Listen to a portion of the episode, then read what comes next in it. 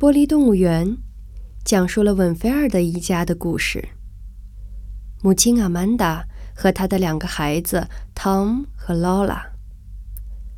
汤姆是个不安的梦想家，他不甘于被捆绑在家庭之中。劳拉是一个极度内向、有些跛脚的女儿，她不愿意社交，而只在家中欣赏她收集的玻璃动物。阿曼达不顾劳拉的羞怯和汤姆想要摆脱强势母亲的愿望，一再催促汤姆为劳拉找一位绅士访。